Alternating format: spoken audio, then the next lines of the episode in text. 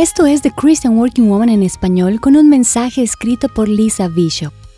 Existen muchas cosas que nos roban el gozo. Por eso en el episodio de hoy quiero hablarte de cómo puedes cultivarlo. ¿Te gustaría tener más alegría en tu vida? La verdad es que fuiste creado para experimentarla.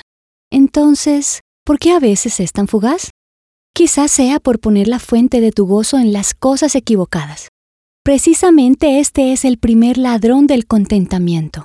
Hace varios años leí el libro El hombre en busca de sentido por Viktor Frankl.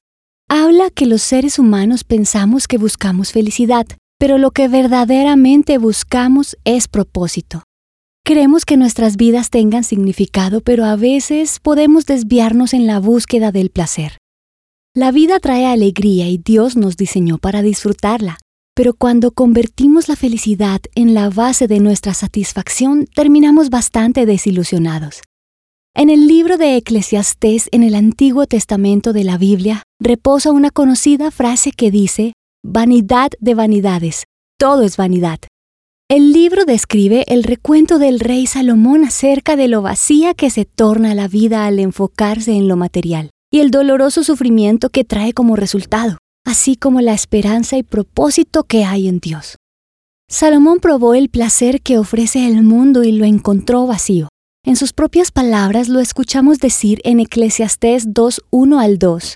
Me dije entonces, vamos pues, haré la prueba con los placeres y me daré la gran vida. Pero aún esto resultó ser vanidad. A la risa la considero una locura. En cuanto a los placeres, ¿para qué sirven?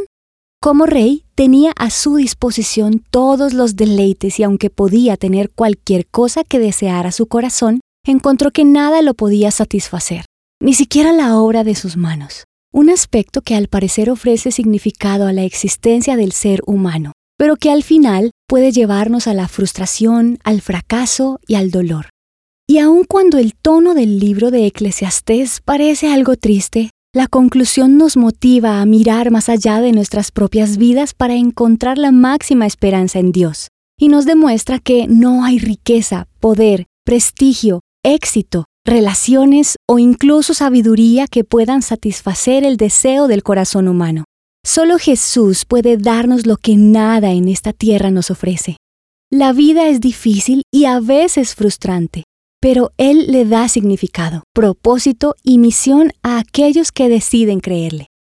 No tenemos que seguir las tendencias del mundo, ni buscar la plenitud en cosas que en últimas nos dejan vacíos y añorando por más.